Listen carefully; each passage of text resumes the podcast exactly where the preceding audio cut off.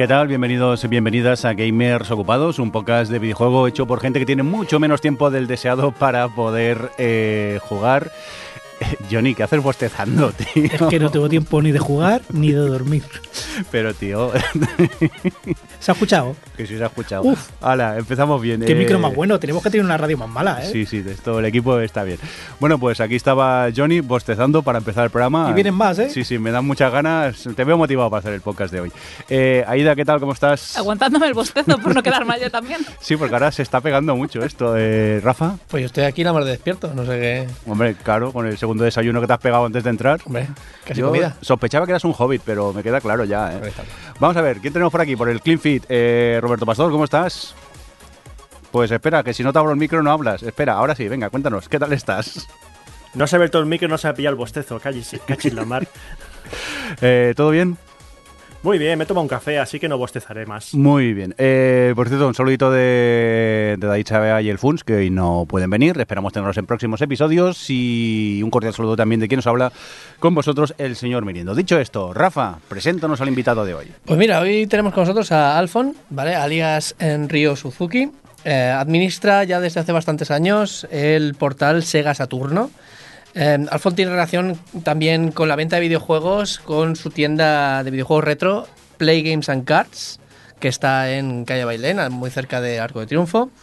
Y eh, con el tiempo que le sobra, que, que- que hace muchas cosas, también se dedica a organizar a- o, o a coorganizar eh, el Retro Barcelona. Eh, por otro lado, hace 50.000 podcasts también parece ser, en el Club Vintage. Club Vintage. Que pues Cuéntanos, suena ¿cuáles, hablar de retro. ¿cuáles tienes por aquí de podcast que hace eh, Alfonso? Pues parece ser que habla de retro, ¿vale? Y de cine en Goon Podcast. Y en Japón en Gaikan Limited Japan Podcast. Supongo yo que hablará de Japón. Y, eh, jolines, también hace un podcast sobre Shenmue. Vamos, casi nada. Alfons, ¿qué tal? ¿Cómo estás? Hola, ¿cómo estás? ¿Cómo estáis? Oye, suena muy ocupado esto, ¿eh? Digo, Sí, sí. O sea, ¿A estoy viendo sí? aquí, nosotros somos gamers ocupados, pero tú, tú, vamos, y hacemos un podcast y ya nos, nos ahogamos. Pero tú tienes aquí cuatro podcasts, la tienda, Sega Saturno, el Reto Barcelona, ¿esto qué es? Nada, nada, ti- tiene trampa esto, ¿eh? Tiene trampa. Esto ha sonado muy bien, pero digo, no, no, es, no es para tanto. El podcast de Japón lo grabé en mi último viaje y entonces está ahí todo grabado y voy poniendo episodios, o sea, eso ya me quita faena. Y nada, lo demás, eh, la tienda voy tirando, voy haciendo, eso me tenéis ahí en Barcelona, que eso pues me escaqueo también con mi socio y eso me voy turnando y demás. Y tengo algo de tiempo libre, ya os digo que puede parecer que estoy muy ocupado, pero no sé si hago honor a- al nombre de vuestro podcast. ¿O no? Lo haces de sobras. Pues sí, oye, pues muy bienvenido. Ya sabes que aquí eres uno más del equipo, así que cuando te apetezca comentar las noticias de las que vamos a hablar, eh, pa'lante, que para eso te hemos invitado. Johnny, ¿has, Muchísimas ac- gracias. ¿has acabado ya de bostezar? Creo que no, pero bueno, tú dale. Venga, pues, eh, ¿qué pasa? Que tienes noticias por aquí. Eh, la OMS, ¿qué ha pasado con la OMS? La, La OMS. Organización Mundial de la Salud. Eso es, pues que estamos grabando hoy en día 26. ¿De pues, qué? ¿de mayo, mayo? de 2019 incluso. Uf, hasta el año decimos. Sí, fíjate. Si esto caduca, nada, esto en dos meses no vale este programa. Efectivamente. Se puede borrar.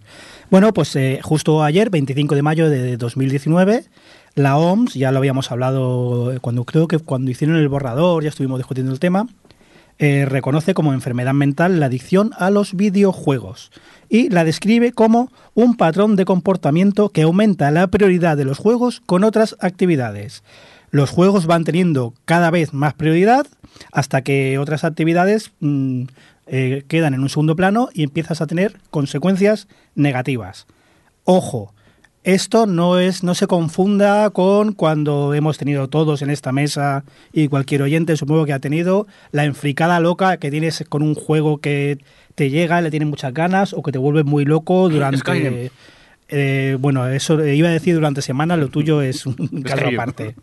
Eh, la OMS dice, de hecho, que para que se pueda declarar como trastorno, para decir que una persona lo tiene, el patrón tiene que ser lo suficientemente grave para causar un deterioro significativo en otras áreas de funcionamiento personales, ya sea eh, faltar al trabajo, dejar de lado a amistades, eh, faltar a los estudios o dejar de lado cualquier cosa que te afecte y por lo menos tiene que ser eh, continuado durante un año.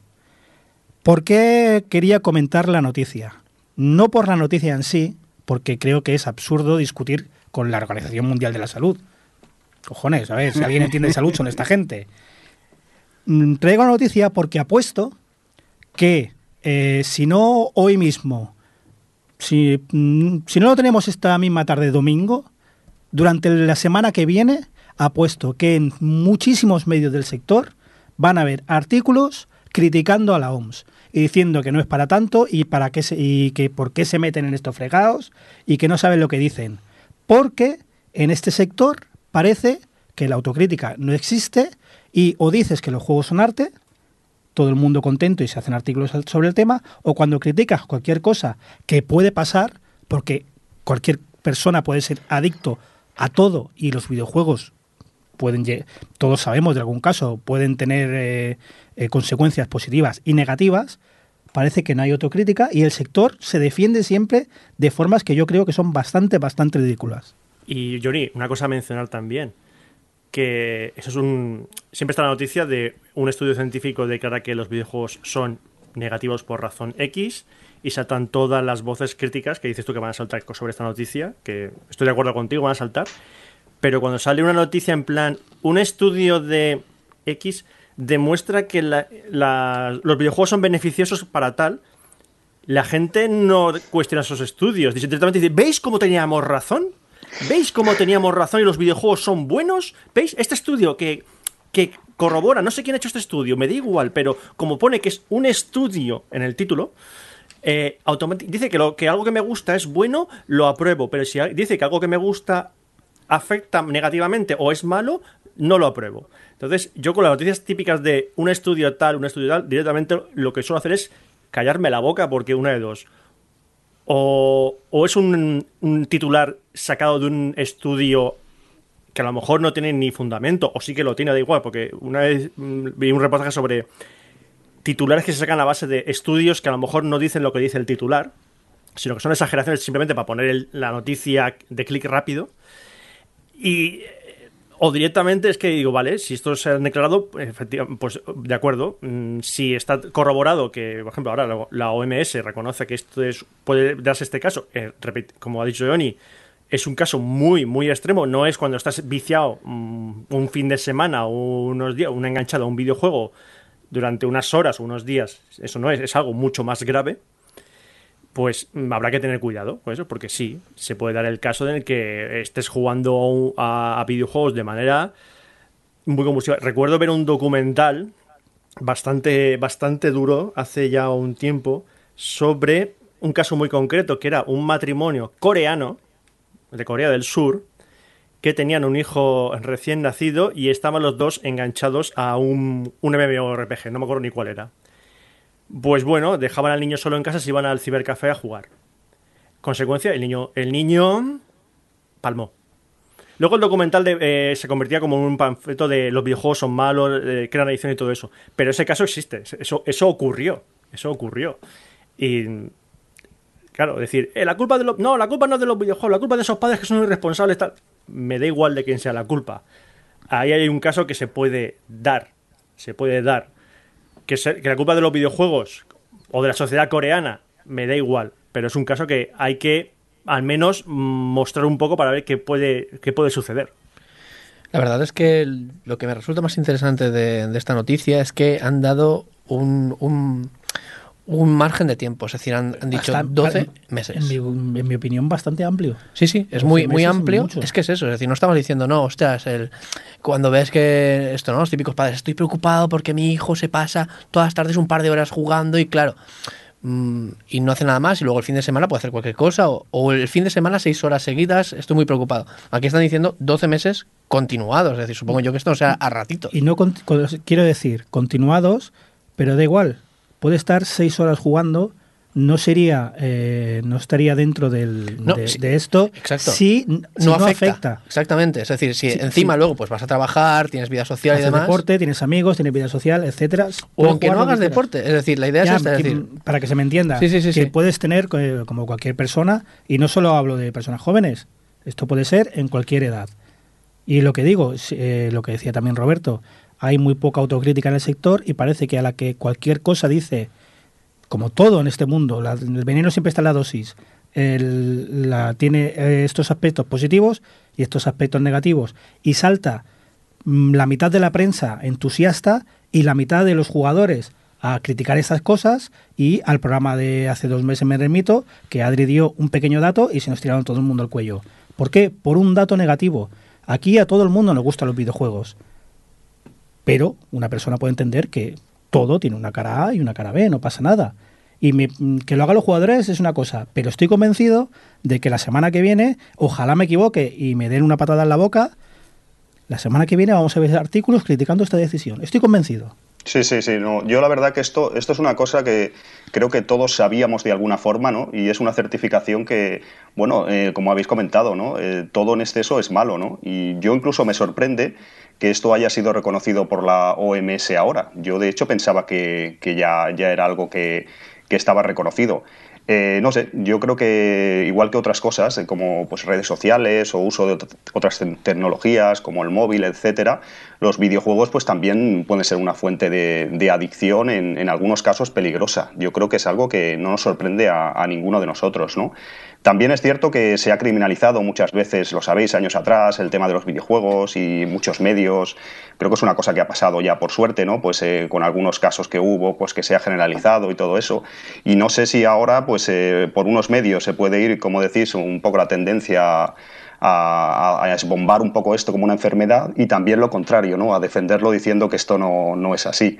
También creo que lo que comentabais, la noticia que aludíais y tal en la fuente en sí, comenta que, bueno, que esto de la adicción a los videojuegos como enfermedad puede esconder otro tipo de patologías, otro tipo de cosas, que también en, en muchas ocasiones, ocasiones sucede, ¿no? que es una cortina de humo o la gente se refugia en algo porque tiene otros problemas por otros lados o otras carencias. No, no, sé, no sé qué opináis. Sí, bueno, yo iba a hacer un comentario también un poco por esa línea. Es decir, aquí lo que se habla es un caso muy extremo de una persona que ya tiene su vida. Digamos, son casos de gente que trabaja, que estudia, que, que tiene amistades y lo va dejando de lado. Es decir, no confundir con ese tipo de gente que, eh, pues lo, que llamábamos ninis hasta hace cuatro días, que ahora no sé si tienen otro nombre, me parece.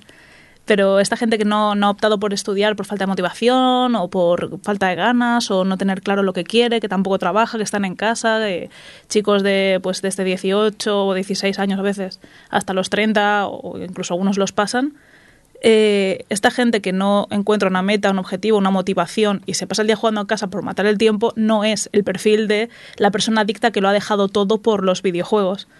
Que también es un poco la confusión esta que a veces genera de una persona que no encuentra nada que hacer y está en casa pues jugando o podría estar viendo Netflix, no significa que sea adicta, significa que está desmotivada. El caso este de, la gente que, se engancha, que se vuelca mmm, eh, como si fuera la vida en ello, sí que son el patrón este de gente que a lo mejor pues tienen un problema y están evadiéndose de la realidad. Quiero decir, son, son casos bastante distintos. Es una diferencia sutil porque a veces siempre suele ser un, una falta de motivación, una depresión, una ansiedad, pero no confundir el caso este del típico nini con el hecho de eh, una persona que lo ha dejado todo porque se ha enganchado. A mí lo que me da miedo es, eh, bueno, lo que pasa últimamente, que la gente se queda con el titular y ya no estamos hablando de la industria que se pueda tirar al cuello y decir eso es falso, no sé qué, sino también el tema de los medios de comunicación, porque también nos espera un bombardeo de, de decir, uy, no juegues a videojuegos, no los toques, que te vuelves adicto en cuestión de segundos, que es el problema de la sociedad hoy en día, que leemos el titular y ahí nos quedamos. Por eso es importante que esto sea de la OMS y que eh, estas cosas no es los videojuegos son malos. Hay un estudio hay, unos patrones que un doctor un profesional un especialista tiene que, ver detectar y, y, en caso de ser necesario corregir. Y como decía Aida o sea estamos diciendo que lo mismo lo, si juegas muchos videojuegos no socializas. O lo mismo sí lo mismo alguien que está cuatro horas jugando está cuatro horas hablando con amigos Igual que la adicción al teléfono que dice que te aísla, pero lo mismo cuando estás en el teléfono, estás hablando con otras personas. Cada caso tiene que estudiarlo un profesional.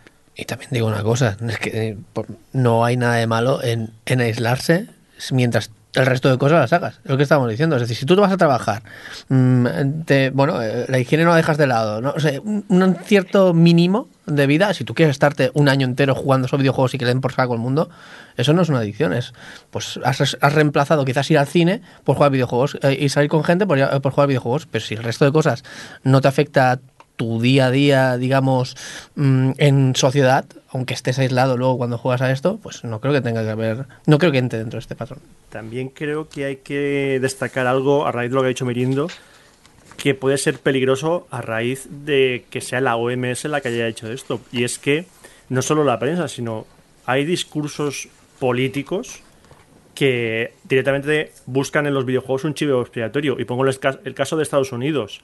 Cada vez que hay una masacre en un instituto de que un estudiante ha cogido un fusil de asalto y ha matado a, a, sus compañeros profesores, a, a, todo lo que se ha cruzado su camino en un instituto, eh, con, salió hasta el, hasta el propio Trump diciendo que era culpa de los videojuegos. Entonces, claro, que ahora hay que también tener en cuenta que, que si ha sido la OMS la que ha destacado este trastorno, que no tiene nada que ver con, el, con los ataques de armas, que no tiene nada, nada, nada que ver, pero puede dar pie a que esos políticos desgraciados que utilizan como chivo expiatorio los videojuegos para, para convalidar sus políticas o defender un discurso que no, se sostiene, utilicen el, prestigio de la OMS como soporte para, para continuar de ese camino.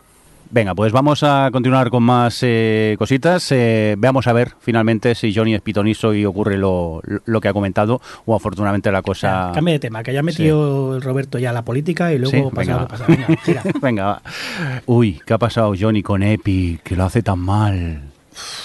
venga, yo, Yo, no sé, es que... Es que ¿Qué ha pasado con la rebaja de Epic? a ver, yo siempre he sido el primero, tengo que admitirlo, que le doy el beneficio de la duda a, la gente de Epic.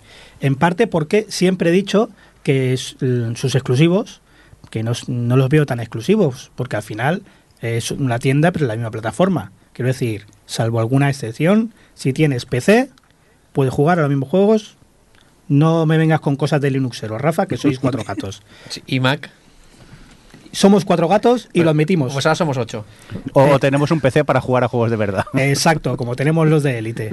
Eh, el caso eh, es que tener un poco de movimiento en el mundillo, yo, yo lo veo bien. Un poco de movimiento, un poco de competencia, eh, porque hay que reconocer una cosa, Epic es la única competencia real que tiene Steam. El resto de plataformas, GOG, Origin, eh, Humble Bundle, etcétera, todas son, son periféricas, son, son para jugar a cuatro cosas que no están en Steam. Pero nadie le hace la competencia de Steam porque nadie tiene el dinero para hacerle la competencia real a Steam. Y bueno, ¿quién tiene dinero por castigo? Epic. Y cuando tienes dinero por castigo oh, y, te vienes un poco arriba y no escuchas y hacen marcianadas como ha hecho los de la Epic Store, que han lanzado una oferta para hacer competencia a Steam y como lo hace con la gente que tiene dinero. No ha preguntado o ha puesto, ha dicho, estos son mis cojones y los pongo encima de la mesa. Y la, había ofertas muy locas. Incluso si gastabas mucho dinero te daban un cheque de 10 euros para comprar otros juegos. Pero los desarrolladores han empezado a quitar juegos de la tienda. ¿Por qué? Si estaban todos contentos, ¿por qué quitan un juego de la tienda? Pues porque Epic no les ha preguntado. Entonces han encontrado con que eh, sus juegos, que un juego que costaba 20, ahora cuesta 10. Y Epic dice, no, no, pero el desarrollador no pierde. Porque yo pongo los otros 10. A mí me sobra el dinero, los pago yo. Aquí pago yo. Pero claro, el desarrollador dice, ya pagas tú, pero estamos viendo que un juego que cuesta 20, la gente ya lo ve que cuesta 10. Y en la mente de los jugadores, que nos conocemos todos, cuando vemos un juego a 10 euros, si luego te lo quieren vender a 20, dices, uy, es caro, este juego es de 10. Y se han cabreado y han quitado los juegos de la tienda. Eh, creo que los primeros fueron 2K, eh, precisamente. Y, y, digo yo, que teniendo el dinero por castigo, lo que tenían que hacer esta gente es mejorar su servicio. Porque resulta que no tienen carrito de la compra. Que si quieres comprar dos juegos, tienes que hacer login dos veces y comprar los juegos por separados porque no hay un carrito que acumule compras. Y tienen esta gente eh, en público, en un trelo, el roadmap de todo lo que van a hacer en la App Store y en lugar de avanzar, van retrasando las fechas. Digo, hostia, si tienes tanto dinero, ponlo en, desarrolladores que mejoren tu plataforma. Pero no, hacen estas cosas y hay que ser inútil para hacer unas ofertas y cabrear a todo el mundo. Quiero no sé en qué episodio hablamos cuando, bueno, fue cuando Epic lanzó su store y empezó con temas exclusivos y hablamos de que la gente estaba enfadada por, por las exclusividades que había cogido Epic eh, de ciertos juegos. Desde entonces, más juegos han unido a las exclusividades. El último sí que ha pegado más renombre fue, ha sido Borderlands 3. Borderlands 3 va a ser en PC, va a ser exclusivo de Epic. Creo que no sé si es exclusivo temporal o exclusivo definitivo. Pero bueno, mencionamos que la gente se había enfadado y algunos dijimos, no sé por qué se enfadan, porque es, es la misma plataforma. Y yo recuerdo decir que, que entendía el cabreo porque por la manera en la que espera la gente recibir el producto. Y estuve dándole vueltas a lo que dije y me gustaría añadir una cosa, y es que Steam no es un launcher. Un launcher es, ahora mismo es Epic, ahora mismo es un launcher con una tienda. Porque ahora mismo no tiene más. La plataforma está, está en pañales, es que tiene dos días como aquel que dice. O sea, antes la gente tenía el Epic para instalarse el, el- el Unreal Engine y algo más. Y la han metido en una tienda. Ya está. Pero no tiene, no tiene logros, no tiene foros, no tiene puntuaciones, no tiene comentarios, no tiene carrito de la compra, como acaba de decir Johnny. Es una plataforma, a mi entender, para lo que estamos acostumbrados en PC, penosa. Penosa. Y eso nos, nos ha bien acostumbrado Steam, porque Steam es una plataforma gigantesca. Aparte de tener los juegos, de ser un launcher, de tener logros, de tener comunidad alrededor de, todos los juegos, porque tú para cada juego tienes una comunidad, un núcleo en el que se reúne toda la gente y puede compartir mucha mierda, comparten mucha mierda, sí, pero también crean guías, crean contenido alrededor de, de un juego que es impresionante. Tienen hasta algunos desarrolladores tienen el foro de soporte dentro de Steam, que era curioso y triste ver que la gente preguntaba sobre un juego, eh, un fallo de un juego en Epic en el foro de Steam y la gente decía, pero ¿qué hacéis aquí? Esto, esto, o sea, era un poco. Entonces, quería romper un poco el, el- el- el- hecho de que sí, PC es una plataforma. Yo puedo coger un juego en, de Epic, de hecho ahora estoy cogiendo el juego gratuito porque es lo único que acojo en, en Epic, y jugarlo. Pero pierdo gran parte del ecosistema al que estamos acostumbrados los que jugamos en PC, que es algo que nos ha dado Steam. Que Steam se ha dormido en los laureles y debería haber mejorado muchísimo la tienda y, y su, y, su plataforma desde hace mucho tiempo, por supuesto. Que es que la irrupción de Epic va a servir para que ahora metan las pilas y mejoren, que lo están haciendo, porque dentro de unos meses presenta la nueva, la nueva versión de Steam, que se vio en unos pantallazos, pues también. Entonces yo quería solo dejar claro que mm, ya no es solo cuestión de que es tener un launcher más. Para, para algunos, no es solo un launcher. Yo acabaría aquí el podcast porque ha dicho que no hay logros en Epic, no lo sabía eso. O sea, ya No, no digo, hay, ya no, entro, ya no entro directamente. ¿Para qué te sirve? Efectivamente. Bueno, yo quiero poner otro punto de vista y es la devaluación del producto, ¿vale? En este caso ha habido, eh, eh, cuando Steam hace rebajas, eh, pregunta a los desarrolladores y generalmente las rebajas, si son de juegos nuevos, no suelen ser muy agresivas porque un juego que cuesta 60 euros nada más salir, si te hacen un 90% de descuento al día siguiente, estás perdiendo absoluta y completamente todo el valor. Si simplemente, ostras, no he llegado a este juego a verlo a, a- a 60 euros. O sea, eh, tú llegas a la tienda y lo ves a 10 euros. A ver, lo compras más tarde, se te pasa la oferta y al día siguiente está a 60 euros. Es que, es que ni loco lo compras. Sin embargo, si haces una rebaja pues de 5 euros, si al día siguiente se te ha pasado, bueno, son 5 euros de diferencia, tampoco es para tanto. Pero es que Eso es lo que hace Nintendo. Nintendo dice, Mario vale 50 euros. Ah, en un año será más barato. No, no. El juego es el mismo, por lo tanto va a valer siempre lo mismo. Claro. No hacemos rebajas. Y ahora que con Switch empiezan a hacerla, son de 5, 10, 15% y muy excepcionales. Claro, claro, es que, es que si no estás devaluando el producto y cuando vuelve al precio normal, pues dices, uff, pero, pero si esto, esto no lo vale, esto yo lo he visto por 5 euros o 10 euros. Entonces, ¿qué es lo que pasa? Resulta que Epic ha cogido y ha hecho unas rebajas brutales en algunos juegos que costaban 40, 50, 60 euros y los ha puesto a precios irrisorios. Y los propios desarrolladores dicen, es que no es que no me vayas a pagar Epic, porque también has, de confiar de que Epic tiene mucho dinero y que Epic después de rebajas te va a dar ese dinero, el, que- falta, ¿no? La diferencia. Pero, ostras, luego estos, desarrolladores venden en otras tiendas, los que no son muy exclusivos, y venden en otras plataformas. Si hay diferencia entre PC y consolas, imaginaos entre otras tiendas, pues dirán, ¿de qué me sirve tenerlo aquí? Entonces retiran el juego. Pero también hay el, el caso de. Ha habido un caso de varios juegos que están en precompra, porque todavía no han salido, y en precompra, es decir, sin salir, que el juego cuesta 50 euros más o menos, ahora no recuerdo cuál, pero algunos juegos costaban 50 euros, los han puesto a 10.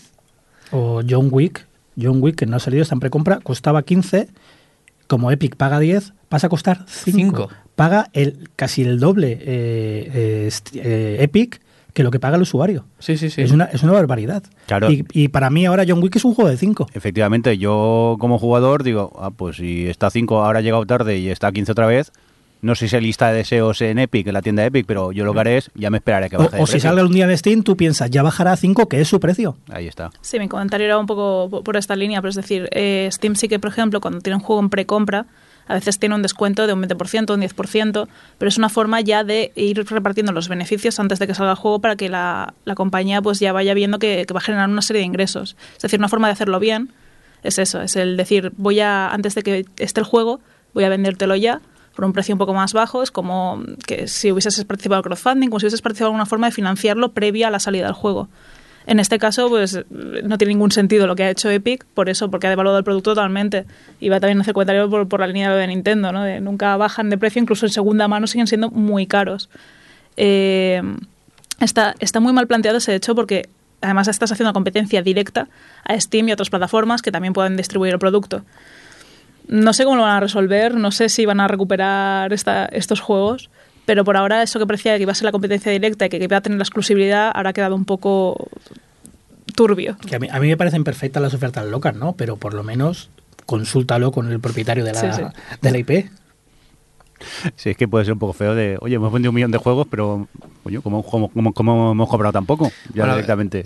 Es que de hecho es eso, ¿no? Aunque si venden un millón de juegos se van a forrar igual, porque Epic Sí. va a poner pasta. Eso Bueno, sí, también. si venden un millón de unidades, Epic se va a dejar una pasta infinita en, en- en ese juego. Bueno, pero con los ingresos de Fortnite es el problema, que yo creo que Sí, ya no sí, saben sí, qué hacer con el no saben dinero. qué hacer. Pero es que venderán el millón cuando vuelvan a poner el precio este tan bajo que han puesto ahora. Es decir, ahora estarán un tiempo con el precio hinchado otra vez, bueno, el precio hinchado, el precio real, y luego es el día que lo pongan a 5 es cuando venderán Pero, el millón. claro, ¿ves? pero que- ahí, da- ahí está el problema. Has dicho el precio hinchado. No, es No, que no, es el el precio, precio real. real, exacto. Pero nosotros, como consumidores, ya para nosotros es un precio hinchado. Pero lo que quiero decir es eso, igualmente venderá, es decir, si vende a 5 y Epic pone lo, de- lo demás, ostras, para el desarrollo sigue siendo bastante, bastante interesante. Vamos a continuar con más cosas, que tenemos eh, cositas de otra plataforma, ¿no? ¿Qué pasa con Go? Con GOG, que se GOG. marca, se marca un plainite. ¿Eso qué es lo que Eh, pues mira, sabes que llevamos tiempo, lo hablábamos con Adri, en- que pasaría como con los canales de televisión. Mm. Llevamos tiempo hablando de... Por cierto, me acabo de dar cuenta que he dicho que Funs y Saeva no estaban y no he dicho nada de Adri, que no ha venido, que la que le- tenemos de que viaje. El Edén que está en África viendo leones. Sí, sí, está ahí, un pedazo de viaje se está pegando. Ya, déjala esta. Eh, menuda pájara. bueno, venga, vamos con GOG. Eh, hablamos de launchers. Estaba hablando antes Roberto de launchers, de que uh, cada vez hay más tiendas. Hay que tener muchos, uy, qué drama, hay que tener muchos iconos en el escritorio. Cuidado, que me, doble clic, doble clic, me va a dar un ictus. Pues era cuestión de tiempo que alguien dijera, pues voy a ver el negocio aquí y lanzara un programa que lo juntara a todos. Discord ha hecho, ha intentado hacer algo por ahí. Hace un par de meses o tres probé Plainite, que es precisamente eso, un launcher de código abierto que te junta todas tus tiendas y te hace y te, lo- pone todos los juegos juntos. Está bastante bien, mm, no lo he recomendado aquí porque es de está muy verde, todavía está muy verde, le falta mucho rodaje y justo ahora GOG ha visto el, mercado y ha dicho, pues voy a hacer lo mismo. Y en la siguiente versión de GOG Galaxy, el cliente de escritorio de GOG, va a coger, prometen, todos los juegos de todas las plataformas, te los va a poner en su launcher con su carátula, sus iconos, con todo. Además, dicen que va a unificar todos los chats y los logros, a ver qué pueden cumplir de, todo esto que prometen. Pero mm, todo esto todavía no está operativo y, bueno, la, estrategia de GOG es evidente. Si tienes abierto siempre su launcher, es más probable que le compres a ellos. Ese es el mercado que buscan ahora mismo. Hay una cosa que, ahora que lo ha mencionado tú, ¿van a unificar los logros? Bueno, Entiendo que- unificarlos ver, GOG- o serán capaces de leerlos y mostrarlos en su plataforma. Claro, es que ellos, GOG tiene logros en sus juegos. En, en algunos de sus juegos eh, tienen logros. Y hay otra cosa que me parece muy curiosa que han dicho, es que vas a poder mostrar la actividad de tus cuentas de, de consola. Sí. Entiendo, Xbox Live, eh, PlayStation Network. Bueno, no claro. sé si, si el Nintendo también. Eh, Nintendo no, precisamente porque es la única que no tiene una API abierta, porque hay muchos programas que lo que hacen es vamos a escanear tu colección de juegos y pones tú todas tus cuentas y a través del feed de lo que has jugado y de tus logros sacan los juegos que tienes. Steam lo tiene, Xbox lo tiene, PlayStation lo tiene y el resto no sé si lo tienen.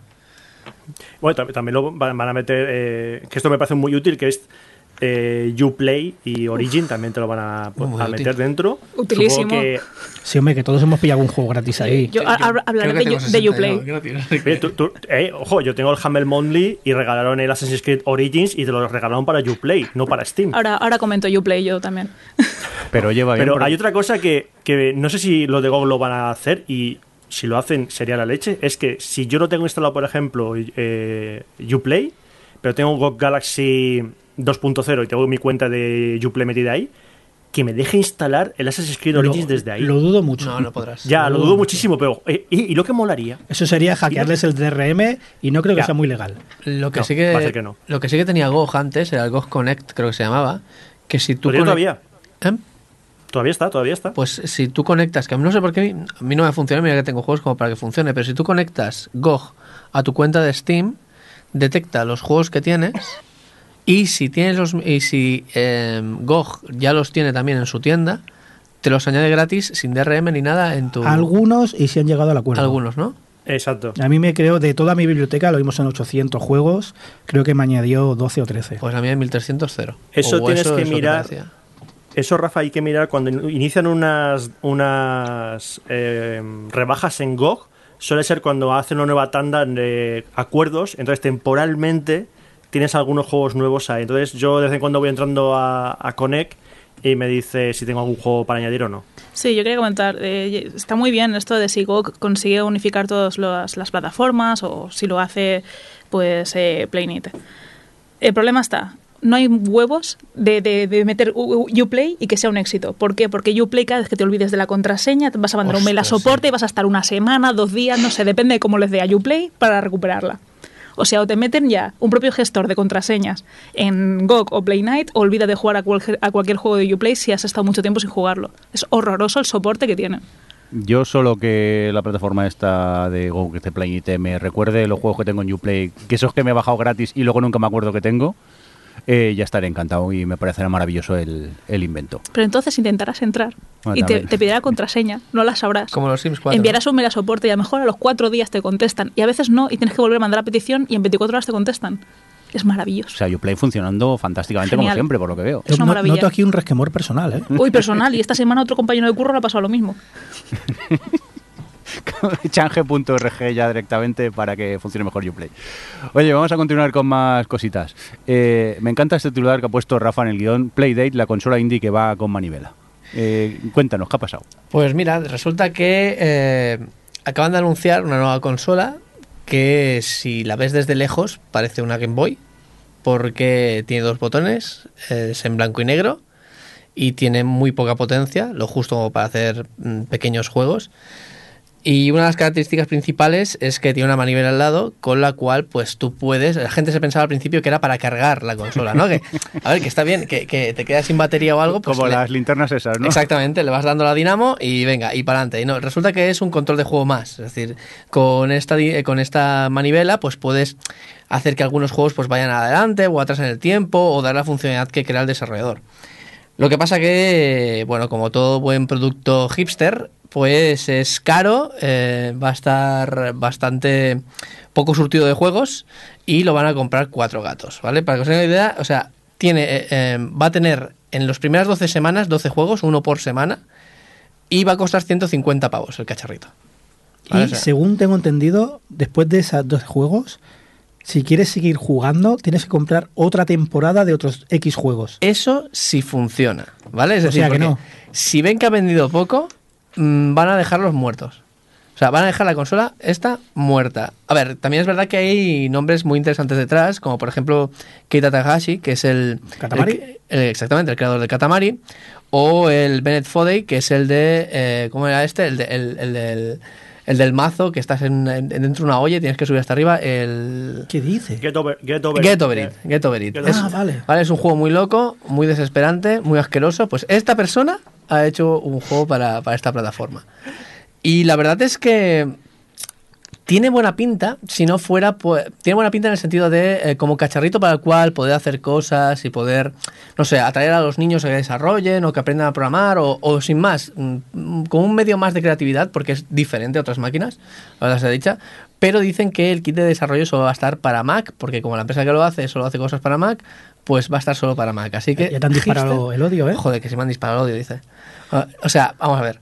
O sea, más hipster no puede ser la mierda esta. O sea, Es que a mí- la- la, la- barba se te engancha en la manivela y Antes- se- y, se te va a quedar colgando. Antes de que hable... Rafa, el- la, la- la empresa Panic es que saltó a la fama dentro del, desarrollo por crear un cliente de FTP de Mac muy famoso que se llama Transit, que todo el mundo dice es el mejor cliente de FTP, pero solo estaba para Mac. Claro. Entonces la gente, eso- y luego ya montaron Camposanto con Firewatch y todo eso. no, pero- claro, exactamente. Lo- han publicado juegos como, como Firewatch y demás, pero la empresa es conocida simplemente porque hace aplicaciones para iOS y para Mac. Publicado, no desarrollado. No, no, no, Solo publicado. publicado. No, pero. Campo- Camposanto está dentro de, de ellos. La ¿no? pregunta, la Bueno, pregunta. ahora Camposanto la compró Steam, recordemos. Rafa, ¿No fueron también, los- ¿verdad? No, verdad, ahora sí. Sí, a los de Firewatch, sí, sí. Sí, sí, sí, es verdad. No, Steam no, Microsoft. No fue Microsoft, creo que O- compró. Ahora no sé. No, sí, Me suena Camposanto que fue lo ha Steam. comprado alguien. Me suena que fue Steam. Nadie puede mirarlo porque estamos aislados sin internet. Exactamente. ¿Vas a comprártela, Rafa? ¿Eh? ¿Eh, Rafa? ¿Eh? ¿Eh? A ver, teniendo en cuenta que me compré la Uya, pues. Yo lo que comentáis de, de esta consola, no, la verdad que la acogida que parece que va a tener va a ser un poco fría y yo no sé si es cosa mía, pero me está dando la sensación, o quizás a, a todos, ¿no? que, que hay un poco de sobredosis ¿no? de este tipo de, de iniciativas ¿no? y a veces pues las, las podemos acoger en ese sentido como un poco que estamos un poco saturados. ¿no? De, yo visualmente os habrá para- pasado también a vosotros, me ha recordado bastante a la Game Boy Advance SP quizás, así por fuera, ¿verdad? Y no sé, el tema este de la manivela supongo que será, pues, igual han pensado dónde podemos destacar o cómo podemos tener un poco de punch así, ¿no? Al, con esta máquina, pues ponerle ponerle la manivela esta, que no sé yo qué, qué sentido tiene o cómo lo van a implementar con, con la jugabilidad de los títulos. Yo no sé si lo, no lo he estado, no lo he mirado con detalle, pero supongo que podrían meter un juego de pesca, ¿no? Yo creo que es ideal para, para usar la manivela, no sé qué opináis. Bueno, de hecho, Keita Takahashi lo que ha hecho es un juego llamado Cracking, que es decir, la manivela. Bueno, se llama, el protagonista se llama Cracking, pero juega con, la, con Crank, que es manivela. Cracking Time Travel Adventure, ¿vale? O, o Pinocho tiene una cita, porque la idea es. eh, es un juego que va de. como una especie de Cinexin. ¿Os acordáis del Cinexin? Esto que cogíamos y co- también con la manivela poníamos ahí a Pluto, eh, ir para adelante y luego íbamos para atrás, que nos, nos parecía magia. Pues Como el es, Blinks, ¿no? De Xbox, eh, un poco volver atrás en el tiempo, pues usar la manivela, ¿no? Algo así. La idea es, tú tienes una historia que transcurre con normalidad si tú la tiras eh, sin más hacia adelante eh, y acaba mal. Si simplemente le das la manivela hacia adelante, acaba mal. Pero si tiras hacia atrás en momentos determinados y no sé si ha tocando algún botón más o alguna cosa, pues puedes cambiar un poco la historia y ir modificando el transcurso de la misma. Mm, ¿Lo veo interesante? Sí, pero no como para pagar 150 euros y que sea lo único que puedes jugar durante una semana. A nivel de desarrollo. Si lo vas a pagar. Si lo vas a pagar. ¿Y es que qué dices? No, no lo tengo, no lo tengo. A nivel de desarrollo puede ser interesante el tema de una manivela también para hacer juegos que no tengan punto de guardado como tal, sino que cuando mueras tú ten- puedas eh, Sí. retroceder. Quiero decir, se puede aplicar a, a esto. El problema que veo es que es un producto muy de nicho, demasiado de nicho, en un contexto en que pues mucha gente está sacando las versiones portátiles de consolas antiguas, las versiones Classic eh, de, so- de consolas de sobremesa, donde ya PlayStation está abriendo a- al uso con el PS Now de juegos de PlayStation en ordenador, donde, pues eso, Microsoft también está tendiendo lo mismo. Es como un producto que no tiene ningún sentido que aparezca justo ahora y con unas lim- limitaciones tan específicas de tanto desarrollo como de, de potencia de máquina.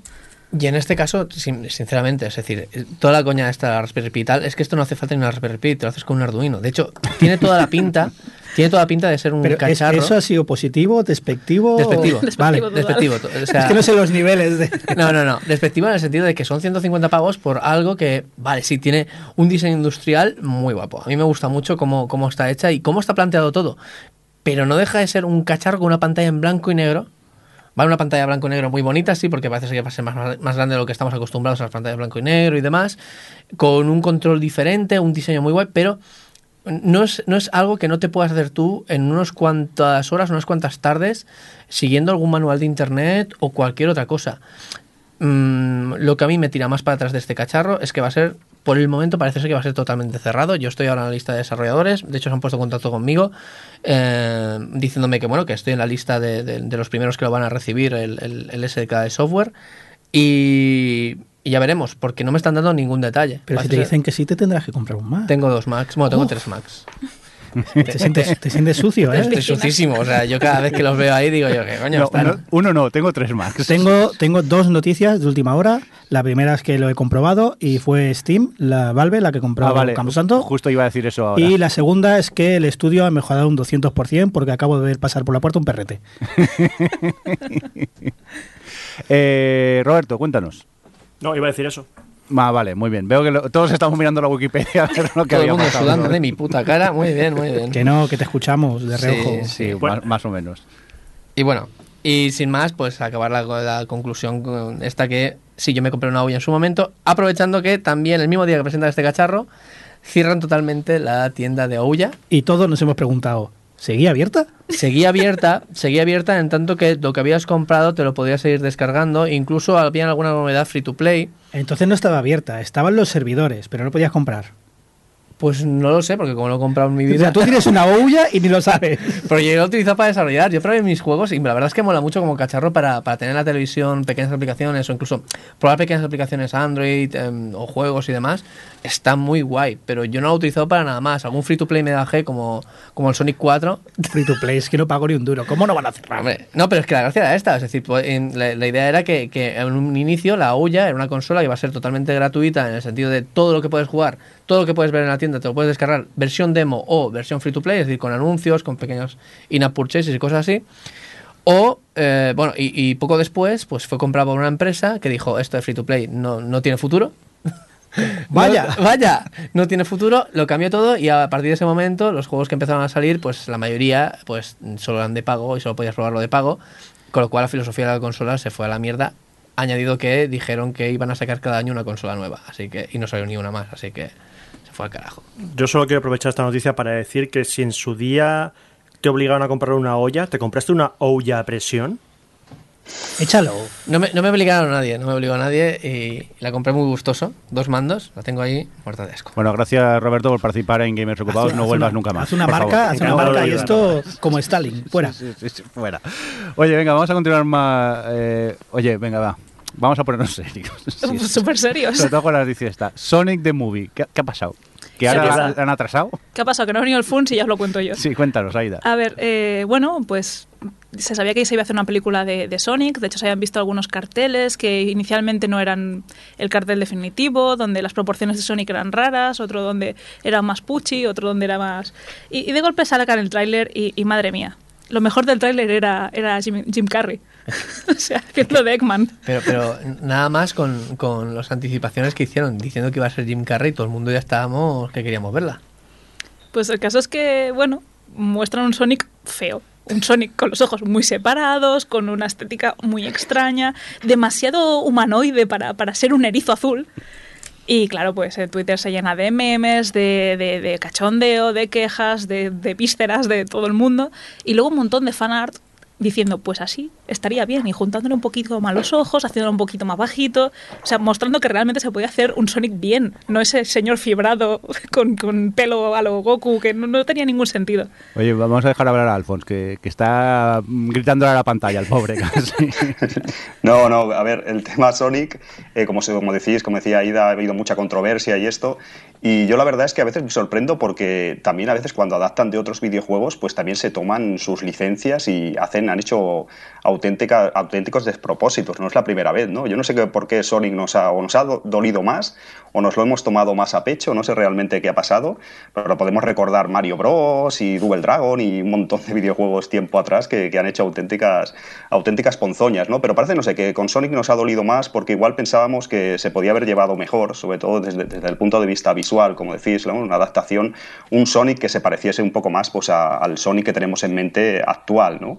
O hacer un render o un personaje 3D que tuviera algo más, más de sentido.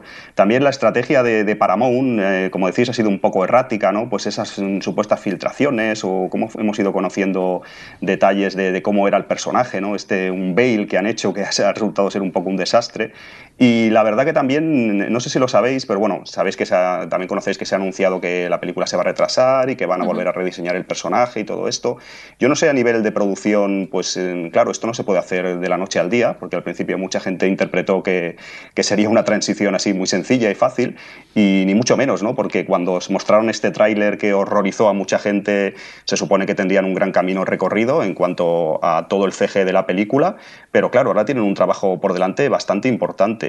También, no sé si lo sabéis, no sé quién me lo comentó o lo leí no sé dónde, que ha habido una, una suerte de precedente a, este caso, como el de Sonic la película, que fue una película de Paramount también que se llama Monster, Monster Tracks, no sé si la conocéis. Fue algo parecido, os lo explico rápidamente. eh, hicieron lo mismo, eran una especie de alienígenas o, o criaturas que se metían dentro de camiones y era una película familiar y tal. Roberto asiente, que creo que sabe algo de ella. Y, nada, eh, se ve que se hicieron pases previos, lo típico, no era una película orientada a familiar y a los niños y demás, y los niños se horrorizaban con estas criaturas, con el diseño de estas criaturas, hasta el punto que era una cosa, pero terror eh, puro, ¿no? Y tuvieron que, evidentemente, pues como en Sonic, tuvieron que cambiar cuando la película estaba muy avanzada en su, en su producción de, de técnica, de efectos especiales y tal, y de CG, tuvieron que volver a rediseñar eh, estos, estos, estas criaturas que, este, que manejan estos camiones. Y en, en en resumidas cuentas fue un, un fracaso. eh, eh, una película que costó bastante pasta, recaudó muy poco. Y no sé si pasará lo mismo con Sonic, pero tiene, tiene visos de que la cosa no va a salir bien. No sé, no sé qué pensáis vosotros, amigos. Eh, yo no estoy de acuerdo con ninguno de vosotros. A mí el tráiler me gustó, porque justo Alphonse lo ha dicho, actual, el Sonic actual. Y estáis queriendo una película de, del Sonic de como el del Sonic CD, el Sonic aquel Lozano, gordete, eh, el Sonic que- actual que me corría. recuerda al Sonic de Game Over, el Yonky. Claro, de- es que los últimos juegos de Sonic, ¿cómo son? Está bien, este Sonic era tróspido, casi yonky. Era, era el So- ¿Cómo es el Sonic de ahora? No nos engañemos. Vamos a ver, desde Sonic Adventure ha ido cuesta abajo. Esto es lo que hay. Pues la película tendrá que reflejar esto, ¿no? A ver, en este caso el problema ha sido sobre todo el diseño, no tanto la historia que han ido poniendo detrás o toda la trama que están Pues creando. eso, el diseño Eh, delgado, no, no lo hemos criticado tanto. con dientes, tiene Pero es que no es delgado y dientes. yonki, es que tiene unas piernas súper fibradas que no vienen a cuento de nada. Hombre, ¿de dónde se pincha la heroína? Bueno, la, la cosa es que, es- es- si queréis que os diga la verdad, eh, claro, todo esto que decimos de que, bueno, en, los 90 pues nos comimos unos mojones que no veas y tampoco pasa nada. Sí, sí que pasó, que se fueron a la mierda. Es decir, no tuvieron ningún tipo de éxito. Además, ahora no estamos, o sea, la Paramount no está ahora mismo como para, para comerse un mojón, teniendo en cuenta lo que acaba, lo que salió dos meses antes o, o un mes antes, que es que es la de la- del detective Pikachu, que no sé si lo habéis visto, pero realmente es bastante fiel a los personajes y demás y lo han tratado con todo con mucho mimo. Pero, Rafa- y aquí que solo hay un personaje, bueno, dos, ¿Dos? un personaje. Ah, sí, Robotnik. Claro, hay un personaje que es Sonic y el otro es Robotnik. Con Robotnik ya estábamos maravillados todos, estábamos encantados, decimos, joder, qué nivel, porque Jim Carrey creemos que lo va muy delgadico, sí, pero lo va a abordar. Bueno, veremos. Ya veremos, ya veremos, porque al final sale del tráiler, sale como que se queda calvo, tal, hay como una transformación que tiene buena pinta, pero te ponen a ese a ese Sonic Pocho con los ojos pequeñicos, ¿sabes? Así que dices, ostras, es- que, que da mucha pena, pues obviamente las redes sociales han ardido. Si llegan a ver redes sociales con Mario, con la primera película de Mario, vamos, yo creo que, que, que- Bob Hopkins, o sea, se, se suicida, porque, o sea, si con el tiempo, Pero- un poco después, ha pero- visto todo el hate, No me digáis que no. Ahora yo pagaría dinero por ver la versión esta. Pero es que te la van a poner el DVD, el, el Blu-ray. Me compro el. Blu-ray. Te Me compro poner Blu-ray para verlo con esta. En Netflix te van a poner dos versiones. Ojalá. No, no, esto lo esconden. Ojalá, ¿eh? normalmente sabéis que este tipo de cosas no. Acabará saliendo. Todo el mundo quiere ver la de Monster Track que decía, que todo el mundo quiere ver ahora el monstruo este que daba miedo, el original. Y, y normalmente este tipo de cosas no. A no ser que alguien filtre algún tipo de diseño o alguna cosa. Wikileaks. no suelen hace salir. falta. Assange, haces falta. O sea, se filtra Avengers, que mira que va a estar protegida, no se va a filtrar esta mierda. Venga, hombre. Bicis, la buena de esta es Bicis, la que han sacado ahora Hostia, en Bicis. España. Bicis, peliculón. Qu- Quiero retomar el hilo de la noticia porque no hemos dado todos los detalles aún. No, oh, Y es que después de todo el hate de, de Twitter, claro, el co- comentaba Alfonso el tema de la, de la campaña que hizo Paramount, y es que es cierto, Jeff Fowler, el director, eh, hizo un tweet confirmando que ha oído a los fans, que el mensaje, el mensaje es alto y claro, y, y usando el hashtag de I got a fix fast, de- de tengo que arreglar esto rápido, anuncia que, que van a cambiar, va a rediseñar totalmente el eh, Sonic. I got a fix crunch. Claro. Y es eso, dices, vale, pero la fecha de salida aún no la habían retrasado, ahora sí, uno- unas semanas más tarde, y anunciaron que se atrasaba hasta 2020. Un año entero. Es decir, que sí que van a, teóricamente, lo que inicialmente parecía como una campaña de marketing, mostrando una cosa fea para luego decir, no, en realidad tenemos la buena. No, no, van a tener que currárselo. Pero, pero, ¿por qué lo van a retrasar? Si eso es un ordenador, eso le das un botón y ya está hecho todo. Ahí eso, está. eso todo el mundo lo sabe. Todos los programadores sabemos que los programadores damos un botón y se hace todo solo. ¿Ves? ¿Por qué Lo, año? Sabía, entiendo. lo, lo- lo sabía, es lo que es así, sospechaba. lo, lo gnomos de dentro del ordenador. Lo que estamos muchos seguros, seguros, seguros que todo es mentira. Es decir, han hecho un tráiler con un CGI feo para darse más tiempo. Es decir, no, va a salir a... Uy, uy, vamos a ver, vamos a hacer este CGI de mierda, ¿vale? Para ir tirando, han hecho el tráiler, pum, pum, pum, pum, y dices... Han puesto a Sonic. No, está- han puesto a Sonic. No me jodas la esperanza, entonces no vamos a ver el extra. Yo creo que yo creo que no, vamos a ver el tráiler sin más porque es lo único que han hecho. Vamos, que el problema que es que todos la vais a ir a ver el día Por de estreno y todo. Claro que sí. Que os conozco. El día del espectador en rebajas. Sí, también, es verdad. Que estamos mal acostumbrados a las rebajas de Epic. Oye, vamos a continuar con más cositas. Eh, Aida, ¿qué pasa? ¿Qué es esto de Grid Run? Cuéntanos un poco. Pues de momento se sabe poco, pero eh, ha salido la noticia. De hecho, empezaron a hacer eh, pues rumores de que George R. R. Martin está metido en algún tema de videojuegos y tal. Y al final él mismo lo ha confirmado en un blog personal que está involucrado en, bueno, asesorando a la crea- al desarrollo de un juego ja- eh, de una empresa japonesa. O sea, lo de seguir escribiendo Juego de Tronos ya descartado, ¿no? Exacto, es que aquí viene, es, es un poquito vinagre esta parte, porque bueno, pues después de no asesorar el, desarrollo de las últimas temporadas, sobre todo la octava de Juego de Tronos, de no tener los dos libros publicados, hablan de un juego que se anunciará este próximo E3 durante la conferencia de Microsoft, eh, cuyo codename, no sabemos aún si es el nombre, el nombre definitivo, es llamado GR o Great Rune. Un juego que será pues eh, hecho por From Software, por la gente de los Dark Souls, pero metiendo mitología nórdica. O sea, es, es- es mezclar lo mejor de lo mejor de los Dark Souls, de los Bloodborne, de tal, y con mitología, pero muy seguido de Sekiro. Entonces, suponemos que esto está en una fase muy, muy, muy inicial. No te vengas muy arriba, que no sabemos la definición exacta en este De proyecto asesorar. de asesorar. Que a lo mejor es eh, mirar la portada y decir, ok. No, venga, no nos vengamos A lo mejor asesora en muertes, porque estos juegos son de morirse, y George R. R. Martin es mucho de escribir del morirse. O llega y dice, pocos dragones. ese Poco ¿sabes? dragones. Y, y se va a su casa. La mitología nórdica. De momento promete el juego, a ver lo que pasa. Pero vamos, eh, poco sabemos de momento y mucho rumor por él. Exacto, por la gente está esperando ya a ver de cara al E3 qué se muestra y sobre todo ver un poco hasta qué punto ha, ha influido este hombre o no, porque dar su nombre pero no, no especificar cuánto ha colaborado pues es un poco vender humo. La imagen esa de él levantando el pulgar y cobrando. Venga, y ahora dame los dineros. Correcto. Oye, estamos hablando de Front Software, pues vamos a aprovechar que estoy viendo por aquí el guion, vamos a hablar de lo que hemos estado jugando estos días o lo que hemos dejado de jugar, ¿no, Johnny? Porque tú el Sekiro o Sekiro, el Sirocco... el Sirocco, o el- eh, tengo que decir, Sí. eh, abandono Sirocco. Uy, no, cuidado, no cuidado que por- Roberto está mordiendo la pantalla. Va, eh, déjalo. O sea, si la primera vez que he jugado a Souls dijo que era una caca, va a hacer caso. Bueno, yo también lo dije. Otro. ¿Y el Elite qué? ¿Qué te pasó con el Elite? Eh, que no hay más juegos en el mundo, que lo sepáis. Eh, Sirocco mm, lo abandono al menos temporalmente durante un tiempo largo por no por la dificultad no es la, "Ay, muy difícil es por, por tedio es un juego que sigue siendo tan justo como todos los juegos de Front cuando le coges el punto el juego te obliga a coger el punto en un combate específico pero te exige cosas que yo ahora mismo no, no puedo darle. Esto es como en relación. Eh, sería injusto que siguiéramos juntos. Él quiere unas cosas que yo no puedo darle por tiempo. Los juegos de Front son justos, son muy buenos. Eh, todas sus virtudes se las veo, ¿eh? me gusta.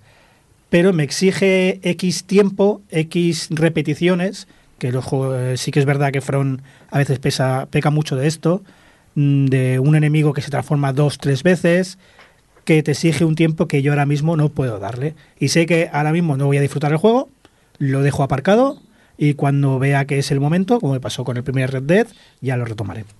¿Qué tanto por ciento llevas más o menos? Eh, no lo sé, sinceramente no lo sé, voy por el mono. No tengo ni idea. Pero, pero es que en un juego de Front puedes llegar al mono habiéndote saltado otras partes, no son, no son juegos lineales. Voy bastante avanzado, sé que sé jugar, sé que he aprendido todas las mecánicas, que ya entiendo el juego, pero también sé que me va a pedir algo que ahora mismo no puedo dárselo. De hecho, precisamente porque lo entiendes, lo dejas de lado, dices, hasta aquí. Exacto, yo sé que yo ahora mi tiempo de jugar, lo sabemos todos, es lo mismo llego y puedo jugar una, como mucho dos horas mm, por la tarde después de currar o cuando acuestas a la niña. Eh, el juego este no te pide una hora al día. No puede ser que juegues una hora y cuando lo tienes, tienes el ritmo, el feeling cogido del juego, abandones y te vayas a otra cosa. Te pide más y yo ahora mismo no puedo. De hecho, a mí me pasó un poco parecido con Demon Souls, que lo estaba jugando el mes pasado. Y claro, jugaba una, una hora, mm, dos o tres mañanas por semana. Calentabas, hacías el calentamiento y tenías que y ya dejarlo. está, ya está, porque no, no podía más. Y, y ostras, y lo, y lo he dejado, porque digo, bueno, este verano mejor me tiro do- dos días seguidos, seis horas, y, y ya está, y, y a ver a dónde llego. Pero me da a mí que me va a requerir bastante más a nivel de, de- No de tiempo, porque se va a durar más, pero hasta que le coja el tranquillo me va, me va a requerir bastantes, bastantes más horas. Venga, callaros ya que está Roberto aquí desesperado por querer hablar. A ver, ¿qué pasa, Roberto? que- a ver, mm, yo creo que hemos jugado juegos distintos. Porque yo me he terminado el Sekiro, lo he terminado. Sí, de baja de paternidad, no hablemos de eso, ¿eh? Eh, sí, no, pero ojo, no podía dedicarle dos horas al día ni nada de eso. A lo mejor podía- estaba jugando eh, a ratos, como decías tú que no se puede jugar a una, una hora, dos horas máximo en algún momento. Porque aunque estaba de paternidad, en el colegio estaban de vacaciones y tengo una hija de tres años también. O sea que no es, no es fácil. Y yo creo que, aparte de lo que has dicho de que Sekiro exige que aprendas su nueva mecánica, y eso es verdad, eso es totalmente cierto, me parece que no exigen nada más que no exigiesen en mayor cantidad los Souls o Bloodborne. O incluso Demon Souls. Demon Souls me parece que es un juego más, más exigente, que más demandante de tiempo que, que otros juegos. Entonces, mm, no sé. Hay momentos que se traban, se tragan un montón. Uno es el del mono, que han mencionado, el del mono. Pero mm, creo que tiene también ese momento Souls que cuando consigues pillar el tranquillo al, al mono, luego es que te encuentras al mono y le dices hola, buenas tardes, el mono te dura dos minutos. Pero claro, exige que le cojas lo que te exigía todos los Souls, es coger eh, encontrar los patrones de ataque del enemigo, las maneras de esquivarlo y, y seguir adelante. Sí, sí, sí, lo, sí, lo, lo entiendo perfectamente, pero ahora no puedo. O sea Sí, que- Has repetido lo que he dicho. Ahora no es mi momento. Por lo que veo, según Roberto, es que no tienes ni puta idea de jugar, Johnny. Será. Que eres, que eres malo. Será. Directamente ya has preferido dejarlo. No, es que, es que me, me recuerda al momento cuando él empezó con los Dark Souls y yo empecé y dije que era una mierda porque no era lo que buscaba en ese momento. Es, es como se ha, se ha cerrado el círculo. Ahora estamos al revés otra vez. Míralo, Qué se, ha, bonito se ha- todo. se ha quedado callado el Johnny. Eh, ah, hostia, no, estaba- es que lo estaba escuchando, estaba mirando otra cosa. Oye, pues yo le tengo ganas. Lo que pasa es que no tengo tiempo para, para meterme con, con el, con el, el Sekiro. Siroco. El Siroco, perdón, es verdad. Oye, vamos a continuar con más jueguecillos. Eh, Alfonso, ¿a qué has jugado tú estos días? ¿A qué has tenido oportunidad? Pues yo voy a ser muy poco original, pero he estado jugando al, a los, al remake, a las versiones HD de, de los Shenmue 1 y 2. Los tenía ahí pendientes y, la verdad es que me, he aguantado bastante porque era un poco reacio a la salida de, estos productos. Sé que es bueno para que los nuevos jugadores entren en, un poco en la historia de- del, futuro y próximo Shenmue 3. Pero bueno, como sabréis, había muchos problemas. eh, se ve que el port tenía muchos bugs y muchos problemillas y tal. Y me he esperado bastante tiempo, el tiempo prudencial, para jugarlo. Lo estoy jugando en Xbox One y pensando que bueno, que la gran mayoría de problemas estaría solucionado. Y sí, que más o menos se deja jugar, pero a mí no me, no sé, hay algo ahí que no me acaba de, convencer. Hay al- algunos fallos de audio.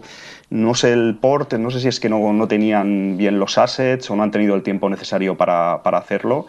Eh, claro, no ha sido supervisado ni por AM2, ni por Yu Suzuki, ni por nadie de los autores originales. Y a mí, la verdad, que igual es que yo soy muy fan de esta saga, como sabéis, pero mm, la verdad que me, estoy, me está deja- dejando bastante frío. Le veo fallos por todos lados y algunas cosas de, por ejemplo, de microcortes de sonido y cosas un poco que te sacan tanto de, de ese ambiente, esa jugabilidad, ese- esa atmósfera que, que se creaba en, en los juegos originales. Pero bueno, la verdad que para gente que eso, que no conozca los juegos, nuevas generaciones, porque son casi 20 años esperando la tercera, la tercera entrega, pues sí que considero que como producto puede estar bien, ¿no? Para intentar acercar la saga a nuevos jugadores y que se incorporen a, este futuro y, en breve lo tendremos aquí, en teoría, Shenmue 3. Pero ya os digo, no sé vosotros si lo habéis probado o en qué plataformas lo habéis probado, pero no sé, no me acaba de convencer el, el que han hecho. Creo que un juego de estas características y tan mítico y tan importante en la industria merecía algo mejor. Eh, yo precisamente tengo pendiente de jugarlos y justo hablábamos antes fuera de micro que yo no he jugado nunca al 2. ¿cómo han, cómo han envejecido? Pues yo soy no, no, soy la persona más adecuada a lo mejor para contestar a la pregunta porque soy demasiado fan, ¿no? Pero yo creo que, que, relativamente bien, al menos gráficamente. Lo que sí que me comentan muchos amigos que como género, como como pues eh, un juego de mundo abierto y un poco el que inauguró un poco este, este tipo de, de, enfoque de videojuegos, pues claro, con todos en estos 20 años casi que han pasado, pues con todos los avances que ha habido en, en otros eh, proyectos que han tomado un poco el testigo ¿no? de lo que propuso Yu Suzuki, pues claro, le, mucha gente que no lo jugó en su día le encuentra muchas carencias o muchas cosas que, que hasta cierto punto son lógicas, ¿no? porque claro, el, pues el, este tipo de, de juegos, ¿no? de sandbox o juegos de mundo abierto, de cierta libertad y demás, pues han ido evolucionando sus mecánicas, se han ido puliendo cosas y demás. Y entonces a lo mejor eh, pues la gente se encuentra con los Enmu, sobre todo si nunca los ha jugado, como es tu caso, el 2 o lo que sea, se encuentra un poco que se esperaban más. ¿no? También quizás se ha creado mucho hype o mucha gente que no se ha acercado al juego hasta ahora pues lo ha leído mucho y ha oído mucho y a veces sabéis que es contraproducente, ¿no? que nos generen unas expectativas muy altas y, y quizás te acercas al, al, juego en sí pues eh, esperando demasiado y luego no te encuentras lo que, lo que tu mente había imaginado.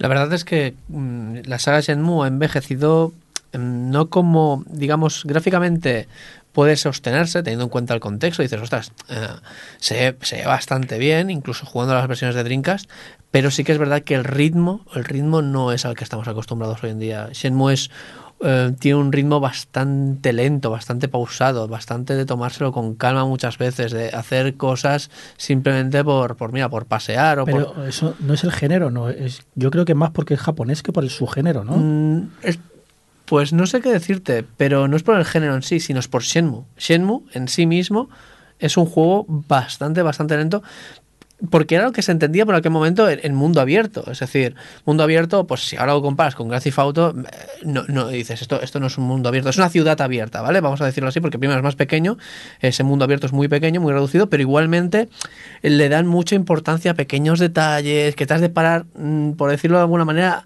a oler a flores y hablar con la gente, con calma y cosas así.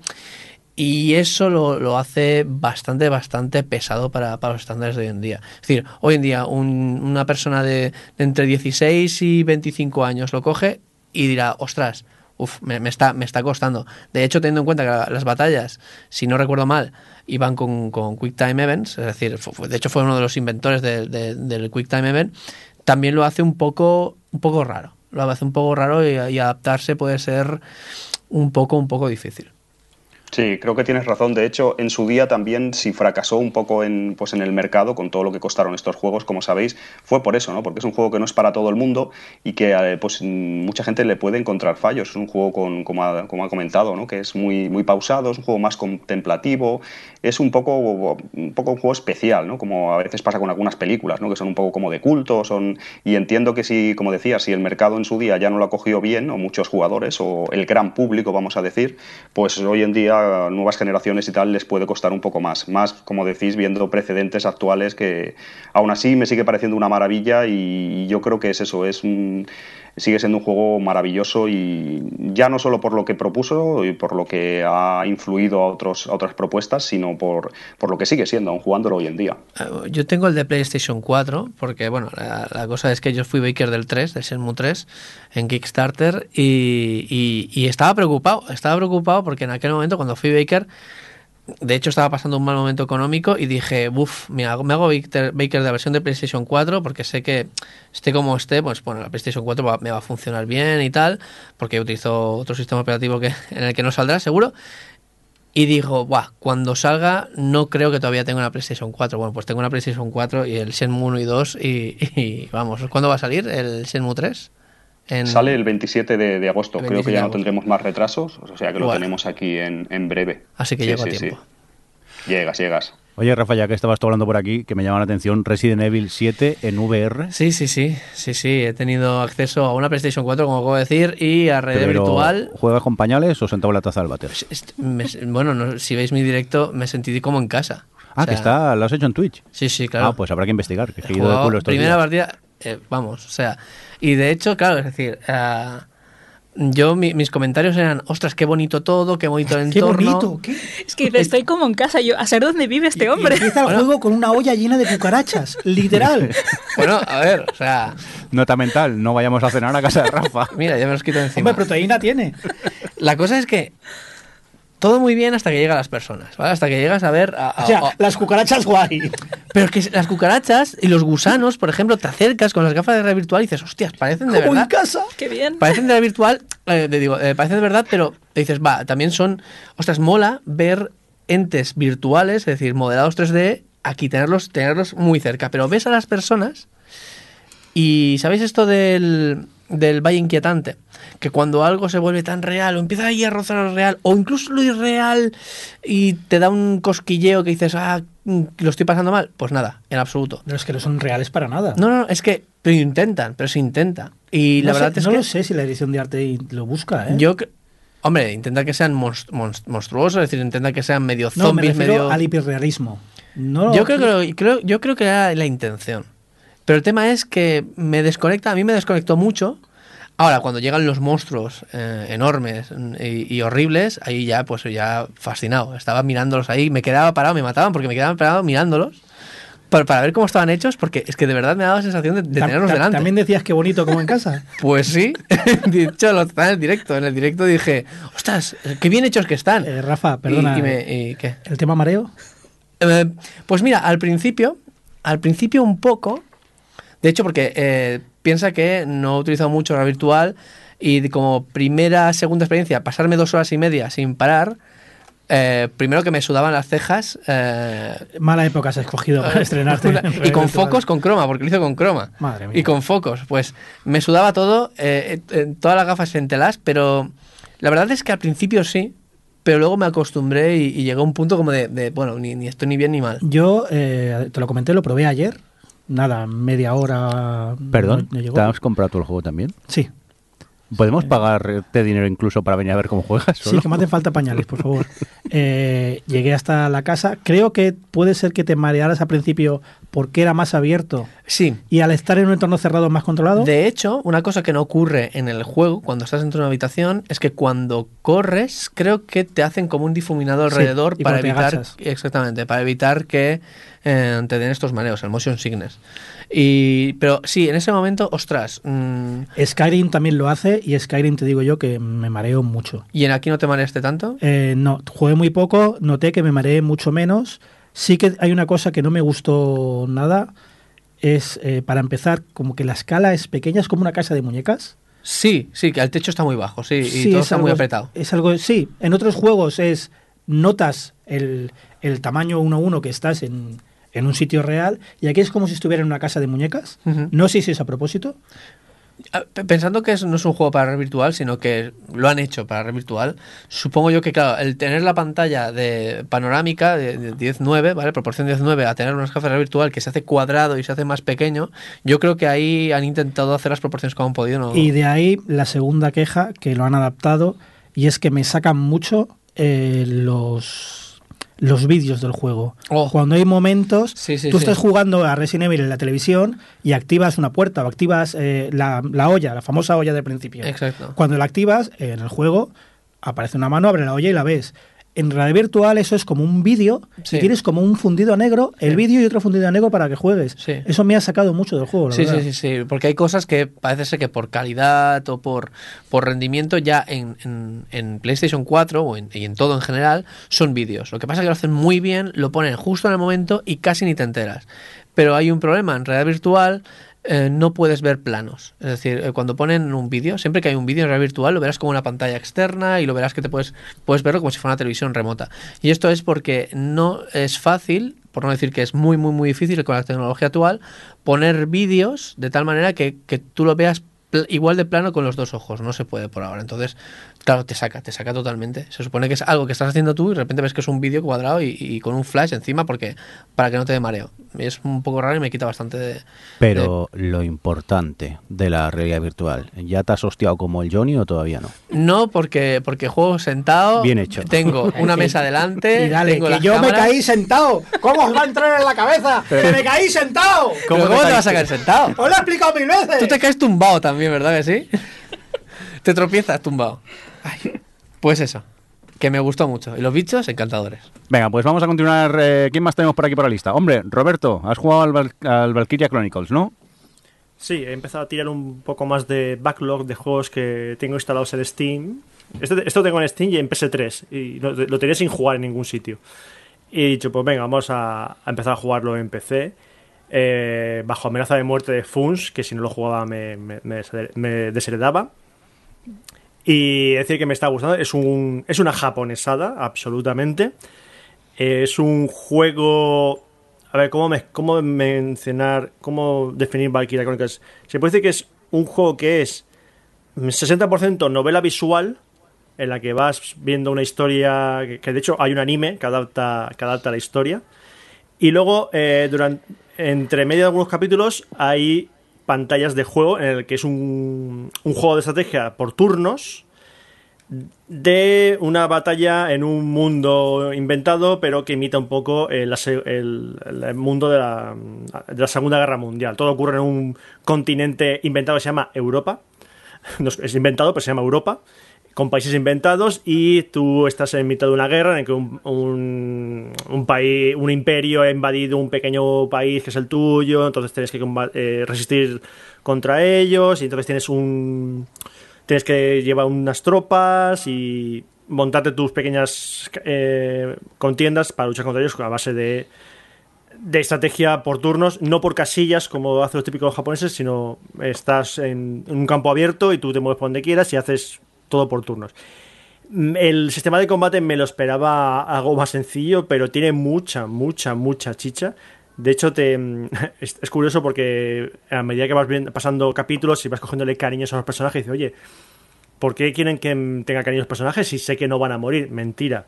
Si no tienes cuidado, te revientan los personajes en, en nada. Y de hecho, eh, mientras no te maten al, perso- al protagonista principal o a el protagonista principal y la más secundaria, que son las que siempre salen en todas las cinemáticas, si te matan a los otros personajes, puedes seguir jugando, pero has perdido esos personajes para siempre, a no ser que los salves con algún médico.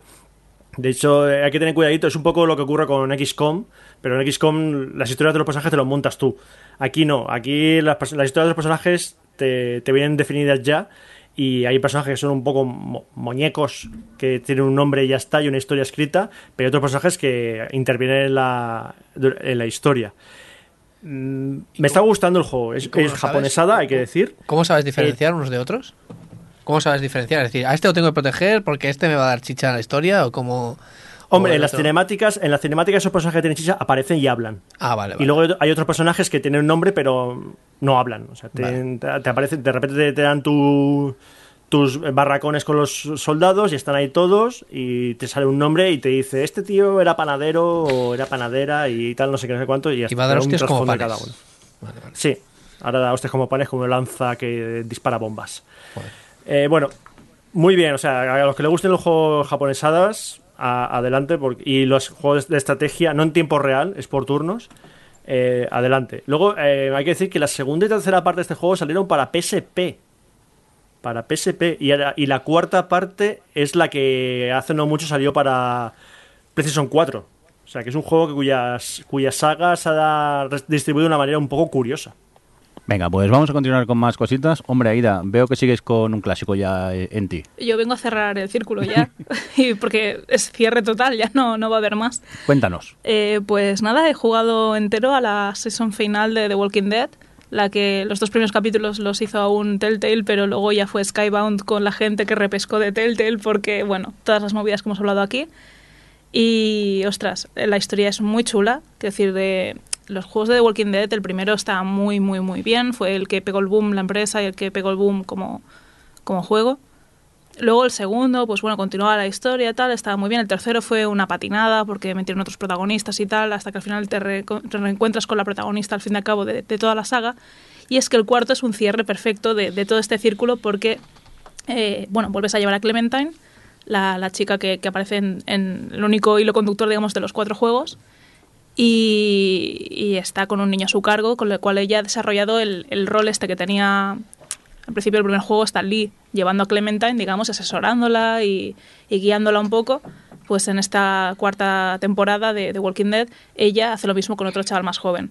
Y entonces se encuentra con muchos dilemas con los que Lee seguramente se encontraba, pero no tomaba todas esas decisiones de cómo crío a esta chica, pues ella tomándose con estas decisiones morales de está bien que le dé al niño un arma, está bien que, le enseñe a tomar decisiones por su cuenta o debo asesorarle yo.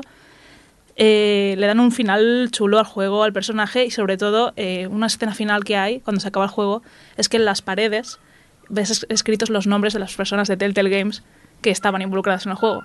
Lo cual es como también dan un cierre especial a, a toda esta gente que, que fue despedida por, por toda la movida que ha habido con, con Telltale. Lo he disfrutado mucho. Lo recomiendas tú. Lo recomiendo mucho, sobre todo porque eso, porque recupera mucho lo que fue el, eh, la historia y las sensaciones del primer juego.